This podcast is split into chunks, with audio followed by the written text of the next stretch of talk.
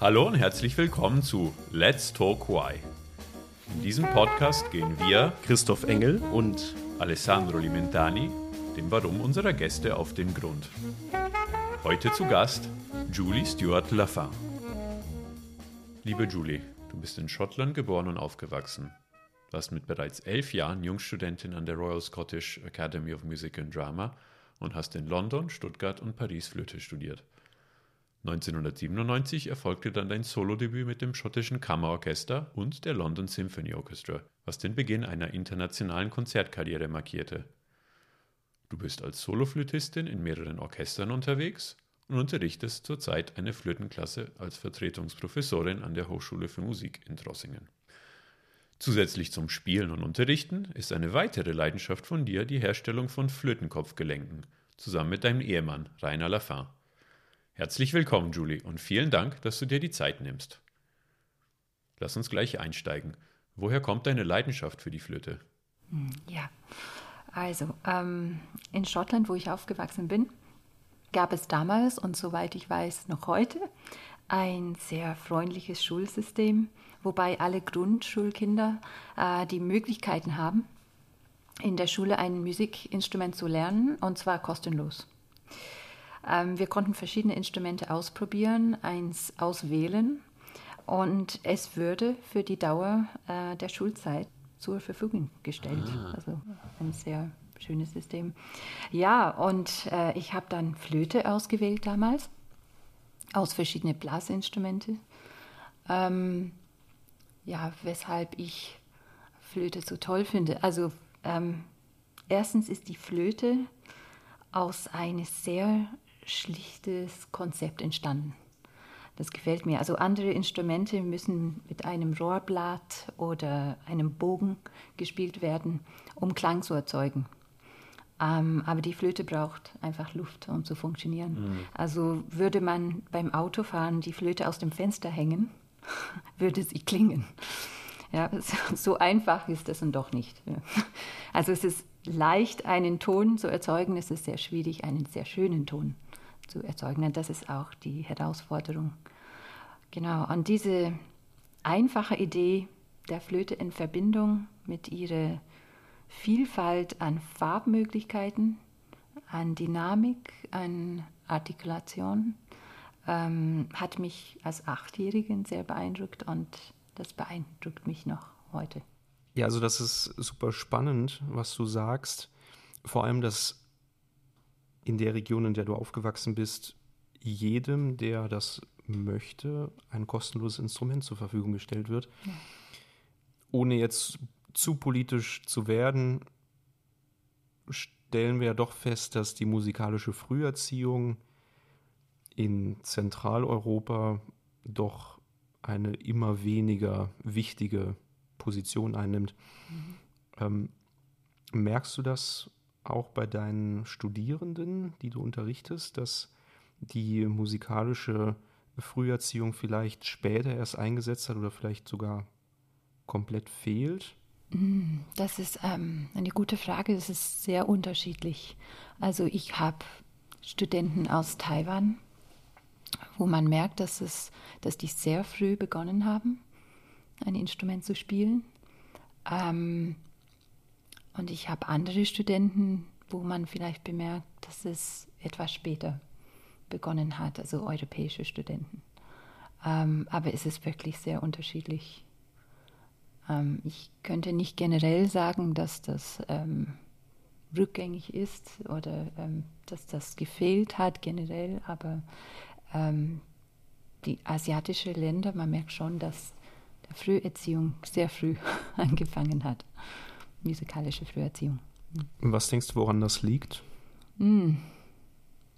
Vielleicht ähm, das nötige Mittel, das äh, wirtschaftlich es, äh, sind diese Länder anders aufgestellt.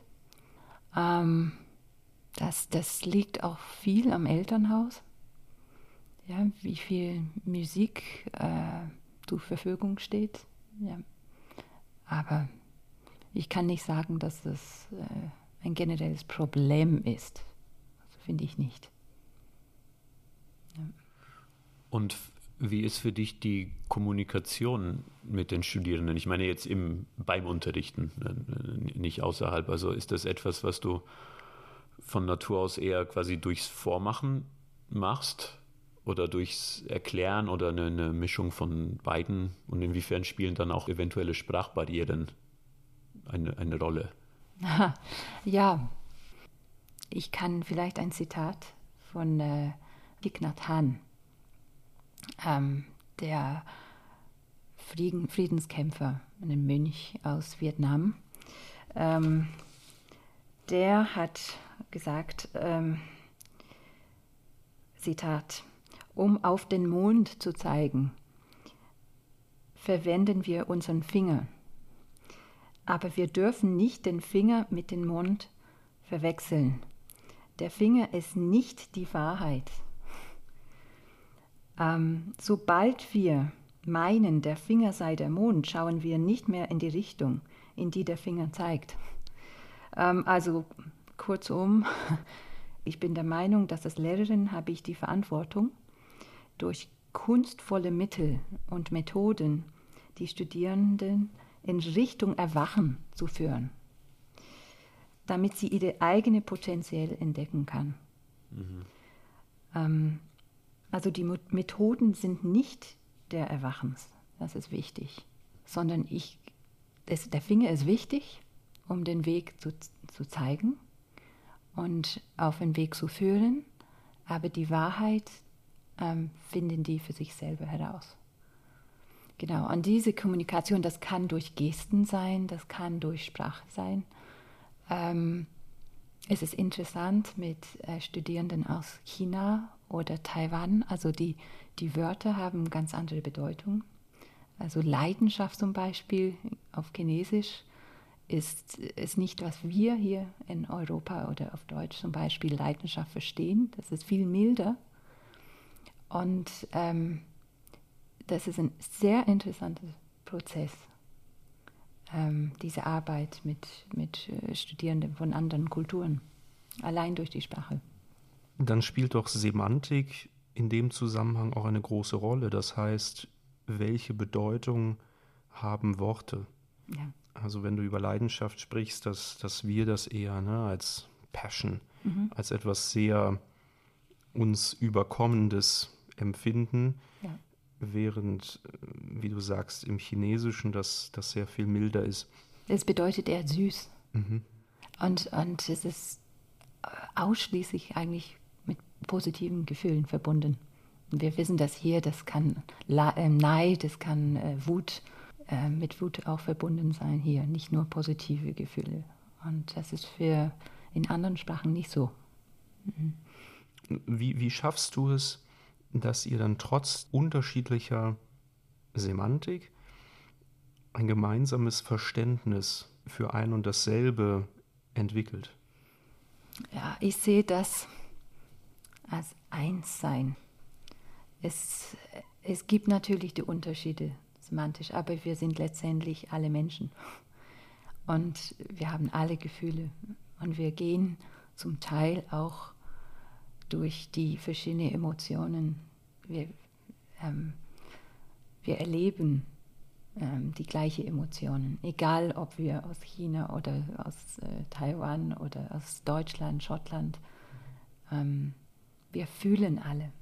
Und ich glaube, wenn man die Gefühle den Studierenden erreichen kann, ähm, dann ist, ist viel schon erreicht. Und natürlich, man kann auch vorspielen, ja, es, es muss nicht nur mit Worte sein, mit Gesten, äh, mit Beispiele, also an Körperarbeit gibt es auch mit dem Atem, sehr wichtig. Aber ähm, ja, wir sind alle Menschen. Also vielleicht zuerst Menschen, dann Musiker. Eben, um das jetzt auch aufzugreifen, was du sagst, wir sind alle Menschen und dann auch alle Musiker. Hat das mit diesem Konzept des Interbeing zu tun, was dich auch so, so beschäftigt? Du hast auch vorher den äh, vietnamesischen Mönch Thich Nhat Hanh eben angesprochen. Er hat ja so dieses Interbeing-Wort fast, eben wir hatten es vorher mit Semantik, in die Welt gebracht. Ähm, könntest du uns kurz erzählen, was dieses Interbeing eigentlich bedeutet. Ja, also ähm, dieses Wort wurde von dem Achtsamkeitslehrer Thich Nhat Hanh äh, empfunden und es spricht von der wechselseitigen Verbundenheit allen Seins. Also ähm, nichts verfügt über ein eigenständiges Selbst, ja, sondern alles mit allem verbunden ist. Ja, also unsere Welt sowie das Universum insgesamt sind nicht aufteilbar. Und äh, das klingt zwar sehr mythisch, ähm, mystisch, aber doch ähm, auch etwa die moderne Physik bekennt äh, sich zu dieser Grundeinsicht des Einsseins. Ein Beispiel, der den Thich Nhat uns gibt, ist eine Wolke. Also eine Wolke stirbt nie. Wenn eine Wolke zerplatzt, gibt sie Regenwasser ab, das wir für die Bäume und Blumen brauchen und das schließlich so dem Wasser wird, das wir brauchen, wenn wir Tee trinken. Ja, also alles mit allem verbunden. Und wie, wie bist du zum Interbeing gekommen? Also war das über die Musik oder wie ist da die wechselseitige Beeinflussung für dich? ähm, das liegt länger zurück. Ähm, meine Studienzeit in Stuttgart endete mit meinem Masterabschluss, als ich Anfang 20 war. Und in der Zeit danach, ähm, als ich meinen ersten Vertrag in einem Opernorchester antrat, befand ich mich in einer Depression. Ja, als, wahrscheinlich als Folge früheren Ängsten, ähm, der Erwartungen anderen, ja, existenziellen Fragen und so weiter. Auf jeden Fall befand ich mich in einem Loch und versuchte mit verschiedenen Methoden, mich daraus zu befreien. Ja. Also ich hatte zunächst ein Studium in Neurobiologie begonnen und später eine kognitive Therapie gemacht. Ja. Aber keiner dieser Versuche hat mir letztendlich wahrhaftig helfen können. Ja, die Hilfe kam eher durch, was ich nur beschreiben kann als Gnade. In der Bibel äh, steht, dass wir durch Gnade gerettet werden. Und wie auch immer man Gnade versteht, es ist nicht das Ich. Es sind nicht meine eigenen Anstrengungen, die mich retten. Es ist etwas, der von oben kommt, wie Musik oder, oder das Licht von der Sonne. Ähm, wir können die Sonne nicht heller scheinen lassen. Ne? Und wir können sie auch nicht zum Vorschein bringen, wenn sie hinter eine Wolke äh, verschwunden ist. Ja? Also ich konnte nur versuchen weiterzugehen, Spaziergänge zu machen in die Natur mit guter und geduldiger Freunde, in der Hoffnung, dass die Sonne irgendwann wieder ähm, herauskommen wird. Und es kam in Form eines Buches von Thich Nhat Hanh, der mir ein Freund schenkte. Und so kam ich auf ähm, das Konzept Interbeing oder auf Deutsch Intersein ähm, der mir, mir viel Trost und Überblick schenkte, bis heute eigentlich. Ja. War das etwas ganz Neues für dich, Sachen, an die man auch gar nicht gedacht hat? Oder hat es vielleicht auch etwas angesprochen, was vielleicht schon, schon da war? Es war wie eine Erleuchtung. Ich glaube, ich wusste irgendwie intuitiv, dass es diese Zusammenhänge gab. Aber äh, dass, ähm, dass ich das lesen durfte und näher und tiefer kennenlernen durfte, war schon neu für mich natürlich. Und dann kam ich dann auf die Meditation. Und das hat mir am meisten geholfen, diesen Überblick zu haben. Ja, das ist, was Meditation ist. Das ist wie, ähm, als würde man in ein Flugzeug in den Himmel steigen. Ja, und wenn sich die Wolken lichten, erreicht man eine andere Bewusstseinsebene. Interbeing ist für dich etwas, was dich als Mensch sozusagen von Grund auf prägt oder auch alles beeinflusst. Es ist jetzt nicht für einen speziellen Bereich mehr oder andere, andere weniger. Für meinen Alltag, das ist, es gibt mir den meisten Trost in meinem Alltag. Diesen Überblick zu haben und diese Hoffnung, dass es, es stirbt nie etwas. Es, es lebt immer weiter in in einer anderen Form natürlich. Ist das in, in deinem Empfinden etwas, was die Welt heutzutage generell mehr brauchen könnte? Also findest du, das ist zu wenig unter den Menschen verbreitet, diese Einstellung, sei es unter dem Titel Interbeing, die eben Thich Nhat Hanh in die Welt gebracht hat, oder auch, das hat ja auch Gemeinsamkeiten mit Lehren auch verschiedener Weltreligionen. Also im Hinduismus sind ja auch ähnliche Gedanken drin, im Buddhismus sowieso. Sogar im Christentum, in einigen Bibelpassagen gibt es auch Anklänge davon. Ich habe jetzt ein Zitat gefunden aus dem ersten Brief von Johannes. Gott ist die Liebe und wer in der Liebe bleibt, bleibt in Gott und Gott bleibt in ihm. Also das spricht auf eine andere Weise auch dieses Konzept der ja. alles ja. ist in allem ja. enthalten und mit allem verbunden an. Mhm. Mhm. Findest du, das ist uns heutzutage einfach nicht bewusst genug? Und wie könnte man das, wie könnte man das ändern? Ah, sehr gute Frage. Also ich glaube auf jeden Fall, dass es nicht weit genug verbreitet ist. Es ist das Einssein, was so wichtig ist. Also auf Englisch es gibt das Wort alone. Ja, oder lonely, alone, lonely. In dieses Wort gibt es one, eins oder einsam. Es ist eins und wir, wir fühlen uns dann sehr traurig darüber. Aber eigentlich, wenn man bedenkt, alles ist eins. Wir können nicht einsam sein. Und im Moment, die Welt wird immer kleiner, indem dass wir hier einen Krieg haben oder also ähm, eigentlich zwei Länder, die Brüder waren kämpfen miteinander und die, also durch die Geschichte sehen wir diesen Muster. Und ähm, es fehlt diese Idee von Einssein, finde ich. Also je, jede will etwas abtrennen. Ähm, wie kann man das ja, mehr in, die, in eine positive Richtung bringen? Ich glaube durch die Gedanken. Ich glaube vielleicht diese Probleme mit der Klimaschutz zum Beispiel, dass wir als eins kollektiv mehr denken, dass wir alle auf diesem Planet eine Verantwortung haben. Dass man auch für seine eigene seelische Gesundheit gewissermaßen sorgt und dadurch auch in der Lage ist, anderen Menschen offener gegenüberzutreten und ihr Leben dadurch auch besser zu machen und so mehr Glück zu verbreiten. Meinst du eher sowas oder oder etwas mehr von oben herab, dass es vielleicht in der Erziehung auch in den Schulen solche Konzepte mehr vermittelt werden könnten. Ja, Harmonie, Frieden zwischeneinander, schon, schon in die Grundschulen. Es geht schon in die Richtung. Es geht auf jeden Fall in die Richtung mit Meditation in manchen Grundschulen. In, in, Skandinavien auch, sowohl wie hier, in Schottland auch. Es geht in die gute Richtung.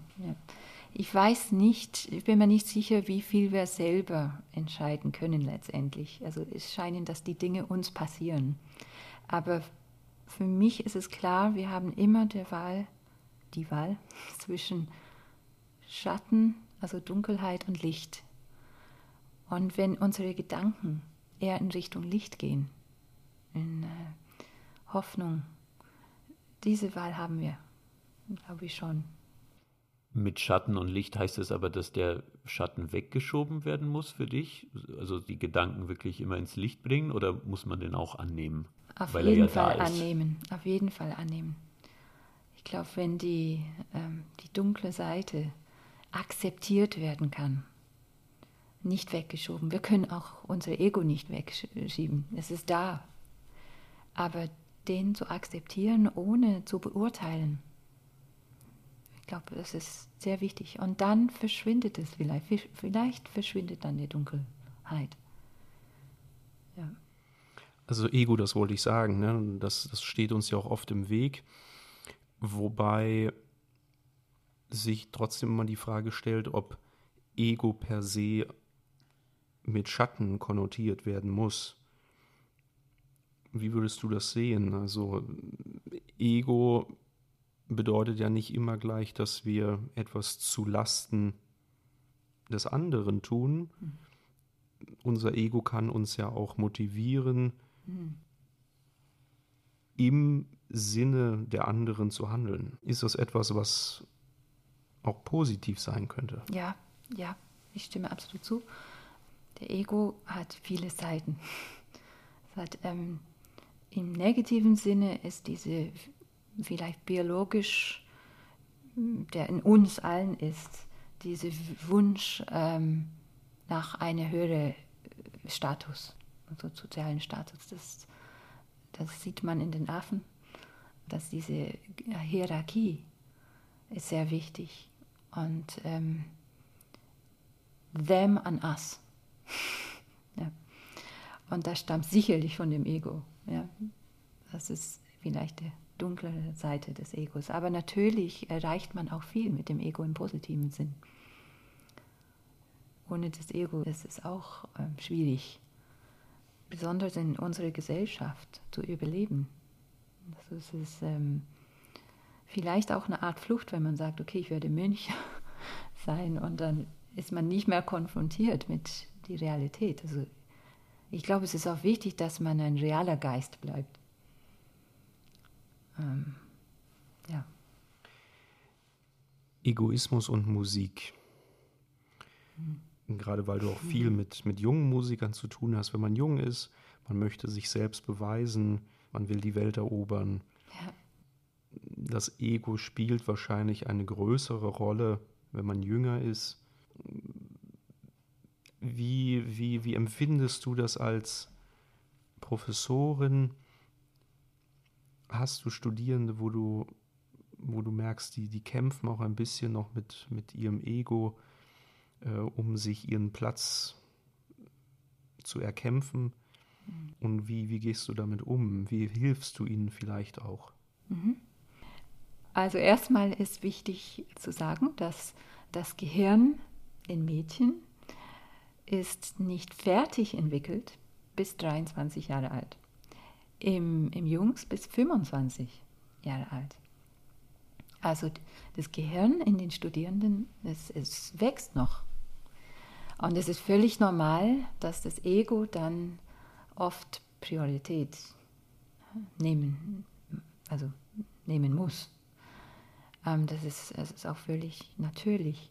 Ähm, in das Übelzimmer ist der Ego auch sehr wichtig zum Analysieren und ähm, um weiterzukommen. Das, das ist ein ganz anderer Prozess. Wenn man auf der Bühne ist, ich versuche, dass die Studierenden das Ego transformieren, so dass die Musik kommt ja von irgendwo da oben. Es fließt durch uns durch wir sind nur die Mediator für diese Musik und es kommt dann an das Publikum. Und wenn irgendwelche Blocks in uns sind, vielleicht verursacht durch den Ego, wenn wir uns wichtiger stellen als die Musik, die wir spielen, dann kann die Musik nicht ans Publikum äh, so, so schön rauskommen. Die Musik hat seine eigenen Wahrheiten. Und ähm, das wird erst ganz klar, wenn es geteilt ist mit anderen Menschen. Jede erlebt es anders, natürlich. Aber wir als Interpreten, ähm, wir müssen, finde ich, frei sein von Blocks in uns, damit es rüberkommen kann. Das wird ja auch im, im Modell der zwei Gehirnheften, was ja auch zum Teil überholt ist, aber ähm, trotzdem für einige Sachen noch äh, bildhaft verwendet wird. Also linke Gehirnhälfte ist eher die eben kontrollierende und auch mehr mit dem Ego verbunden, die Individualität und auch eben der Abgleich mit früheren Erfahrungen und Projizierungen in die Zukunft. Und dagegen die rechte Gehirnhälfte ist die kreative und im, im Moment sein. Es ähm, mischt sich mehr, als man dachte früher. Also früher genau. war das ganz klar. Jetzt früher hat man das mehr getrennt. Ja, es, ja, es, ja. Jetzt sind es mit den verantwortlichen Arealen nicht, nicht so glasklar, aber mhm. trotzdem, unser Gehirn ist ja, also wenn man ein Gehirn anschaut, hat es ja zwei Heften und, und dazwischen den Corpus callosum, der, vorher sprachen wir über Meditation, in der Meditation auch wächst. Ja. Durch Meditation auch wächst. Es ist wissenschaftlich nachgewiesen, dass mhm. Äh, diese Tätigkeit eben diverse Benefits für unser Gehirn hat und eben auch Strukturen mehr miteinander verschaltet. Findest du, dass es für Künstler und für Musiker zum Beispiel hilfreich oder sogar essentiell wäre, sich regelmäßig mit solchen Praktiken zu beschäftigen und im Fall dann auch, auch, auf Abruf sozusagen, ja. weil man ist ja Profi und muss ja auf die Bühne. Ja, ganz sicher. aber nur wenn man will. Sonst äh, es bringt wenig. Wenn man ähm, die Bedeutung dahinter sieht, oder man müsste es vielleicht einmal versuchen. Aber Meditation, man kann ganz einfach, es beginnt ganz einfach mit Füße auf dem Boden, Po auf dem Stuhl und die, die Stille zu beobachten. Und, ähm, und das reicht für den Anfang. Und dann kommen natürlich tausende negative, positive Gedanken, meistens negative zu Anfang. Und man muss die alle wahrnehmen, damit die irgendwann weggehen. Also es ist ein längerer Prozess. Ähm, aber es ist sicher, sicher hilfreich. Oder Yoga. Ja. Oder Spaziergänge in die Natur. Das ist auch, auch sehr wertvoll. Ja. Meditierst du regelmäßig? Ich habe früher viel mehr gemacht. Jetzt habe ich eine achtjährige äh, Tochter, eine sehr lebendige Tochter und Familie. Und ähm, es ist momentan sehr schwierig, die Zeit dafür zu finden. Ähm, aber man kann in anderen, also alltägliche Dinge auch ähm, meditieren. Wenn man Geschirr wäscht oder in der Werkstatt bei meinem Mann, wo mein Mann Flötenköpfe baut das ist äh, ein, eine sehr schöne Möglichkeit, in das Jetzt zu sein, ähm, weil äh, wenn man einen Hammer in der Hand hat und man nicht aufpasst, dann äh, plötzlich ist ein Finger ab. Das ist eine perfekte Aktivität, um Meditation zu üben, im Jetztsein. Hm. Apropos Flötenköpfe, das ist ja ein, ein ganz spannender Teil deiner, deiner Vita, dass du zusammen mit deinem Mann, Herrn Lafin, ähm, weltbekannt eigentlich ähm, Flötenköpfe baust. Also einer sehr handwerklichen Tätigkeit nachgehst. Mhm. Wie, wie hat sich das entwickelt? Also wie hat sich auch deine Leidenschaft ähm, für das Bauen von Flötenköpfen entwickelt? Und Vielleicht ganz kurz für unsere Zuhörerinnen und Zuhörer, die nicht so viel mit der Flöte zu tun haben. Was ist der Flötenkopf und ähm, gibt es dann einen Flötenkorpus?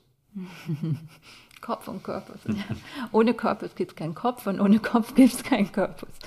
Also mein Mann hat mich da völlig angesteckt, muss ich sagen. Also das ist seine Leidenschaft gewesen über 40 Jahre.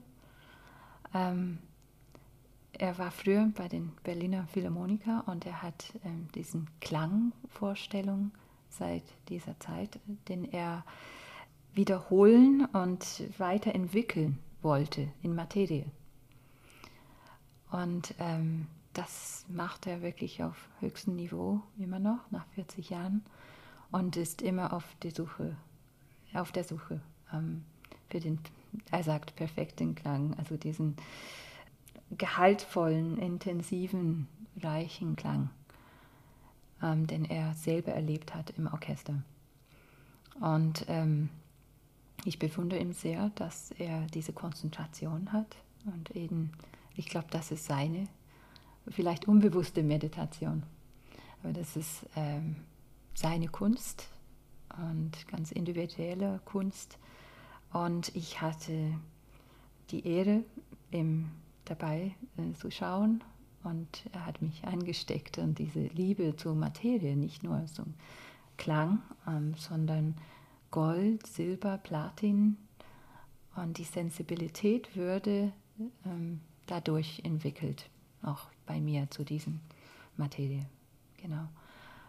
Ähm, und inzwischen, ähm, ich helfe ihm mit dem Bau der Kopf, äh, Kopfschrauben, die Kopfschrauben. Das ist der, das obige Teil von der Flötenkopfstück. Also äh, das Flötenkopfstück ist, wo Klang, äh, wo der Klangphilosophie stattfindet. Der Korpus ähm, resoniert mit dem Kopf zusammen. Und der Fußstück natürlich auch. Also es gibt Fuß, äh, Mittel, Körper und, und Kopf, so wie, so wie beim Mensch. Ähm, und die Seele ist in äh, das Kopfstück und in das Kamin des Kopfstückes, was sehr spannend ist. Ja. Und das heißt, man kann sozusagen, ein, wenn man eine Flöte kauft, ähm, kann man diese, diese drei Teile ganz beliebig miteinander kombinieren. Man kann, man kann den Korpus mit einem Kopfstück kombinieren. Also nicht ein Fußstück, also kann man auch ähm, extra bestellen, zum Beispiel wenn man ein Haar noch spielen will und hat, man hat nur einen C-Fuß. Aber normalerweise kauft man entweder die ganze Flöte, so die meisten Firmen machen auch eine ganze Flöte, nicht nur den Korpus. Ähm, aber der Kopf, der, der Kopf wird oft gewechselt, um den idealen Klang zu finden. Idealer Klang. Das ist natürlich ist ein großes, großes Wort. Nicht? Sehr subjektiv natürlich. Ähm, ja, absolut. Aber ich denke, ähm, unser Klangideal ist ja auch das, was uns als Musiker ein bisschen antreibt. Ähm, sei es, weil wir viele, viele Musiker im Laufe unserer Jahre gehört oder auch gesehen haben und uns denken, ah, das ist, das ist der Klang, den möchte ich irgendwie auch erreichen. Die Kunst dabei ist natürlich, es nicht zu imitieren. Das heißt, seinen eigenen Klang zu finden, aber dieses Klangideal, was sich entwickelt hat mhm. und was ja auch ein Prozess ist, mhm. Ähm, ich denke nicht, dass, dass, dass es jemals ein fertiges Klangideal gibt. Mhm. man entwickelt sich ja hoffentlich weiter. Aber das zu finden ist ja eine große Herausforderung. Wie gehst du in diese Suche, in diese Klangsuche und wie versuchst du das dann handwerklich, mechanisch in das Bauen der Flötenköpfe einzubauen? bauen, zu integrieren? Also das könnte mein Mann besser sicherlich antworten, aber ich versuche ähm, erstmal über den idealen Klang. Wie sucht man das? Wie, wie ähm, sucht man das auf der Flöte? Das ist eine, eine Mischung von sehr verschiedenen Faktoren. Ja? Also ich bin sehr beeinflusst vom Gesang. ähm, wir haben einen gemeinsamen Freund, ähm, Stefan Lin. Und äh, ich finde das sehr spannend, das mit, äh, mit ihm äh, zu besprechen. Diese Kopfstimme, Mittelstimme, Bruststimme, wie man das auf der Flöte produzieren kann und suchen kann. Und für mich ist mein idealer Klang ein Balance zwischen diese drei Stimmen, also Kopfstimme, Mittelstimme, Bruststimme. Ähm, und die Resonanz zu finden. Und die Flöte hat leider keine Resonanz. Andere Instrumente haben das. Ein Klavier hat eine Box hinten, der, die Oboe hat auch ein, ein Bell ein, unten, Klarinette auch, aber die Flöte hat das nicht. Das heißt, wir müssen die Resonanz selber ähm, erschaffen, wie ein Sänger und eine Sängerin. Genau. Also das ist erstmal eine Suche, wie man das in Materie macht. Ähm, ist, fordert eine sehr hohe Sensibilität. Ein kleiner Schnitt, also Millimeterschnitt in die falsche Richtung ändert völlig den Klang. Und auch bei den Kopfschrauben, die ich baue, also jede klingt anders, obwohl der Prozess eigentlich gleich ist, aber jeden, jeder Tag ist auch anders. Und das ist das Schöne dabei. Man kann ähm, versuchen, auch mit äh, Messungen genau das Gleiche zu, ähm, zu, zu, machen wie der Tag davor und es wird nicht klappen. Oder wie mein Mann sagt, I can't copy myself. Mhm. Ja, und das ist, das ist sehr schön. Sonst könnte man ein 3D-Lasergerät nehmen und ähm, 100 Stück von dem gleichen Kopf ähm, haben. Und es ist interessant, dass die Kundschaft, die, die wollen diese Unterschiede auch haben, weil die alle anderen ähm, ähm, Ideen von ein idealer Klang haben. Und, und inwieweit spielt da die Spieltechnik, die man selber hat mhm. äh, oder auch lernen möchte, ein, eine Rolle im Verhältnis dann auch zum, zum Flötenbau? Weil die Spieltechnik hat ja auch, und mit Spieltechnik meine ich auch wirklich eine, äh, körperliche, eine gewisse körperliche Offenheit und, und mhm. all diesen oh, Aspekt, ja. über den wir auch dann ja. nachher sprechen können. Aber ja. wie kommt das zusammen mit dem, mit dem materiellen Aspekt der Flöte? Also mhm. was ist sozusagen wichtiger? Das kann man nicht wirklich sagen, weil jede ist auch von Anatomie her mhm. anders gebaut. Es kann sein, dass der Kiefer bei manchen weiter vorne ist, dann ist automatisch der Klang heller. Ja, oder wenn, der, wenn es, es gibt Menschen mit einem Überbiss, dann ist die Tiefe, die, das erste Oktav zum Beispiel, ganz stark, aber vielleicht ist es problematischer mit dem dritten Oktav, mittlerer Oktav. Und äh, die suchen dann was anderes. Die wollen dementsprechend einen dunklen Klang oder ein, äh, ein Kopfstück mit mehr Widerstand. Also es ist sehr unterschiedlich. Was bedeutet das, ein Kopfstück mit mehr Widerstand? Das heißt, dass es weniger ausgeschnitten ist. Man kann das vergleichen mit einem Oboen-Rohrblatt. Die Oboisten, die schleifen immer an dem Rohr. Und je mehr die wegschleifen, äh, spricht die Töne leichter an. Und manche haben das sehr gerne und andere wollen, dass die ein gewisses Widerstand haben, dass die mehr Luft geben dürfen. Und das ist genauso in dem Flötenkopf. Wird der Widerstand auch erzeugt durch die Schwere des Metalls, das ihr verwendet? Mhm, das spielt auch eine Rolle. Also 22 Karat Gold zum Beispiel hat ein bisschen mehr Widerstand. Es ist, ähm, ist mehr Goldanteil und Gold ist wärmer ähm, bisschen dunkler manchmal auch. Und 18 zum Beispiel hat mehr Köpfer drin, 18 Karat Gold. Also da ist der Klang weniger flexibel, aber auch extrem dunkel. Ähm, Gold ist ja eigensinnig, kann man sagen. Es macht immer nicht mit, was man möchte. Aber ähm, da ist Silber sehr flexibel zum Beispiel im Vergleich.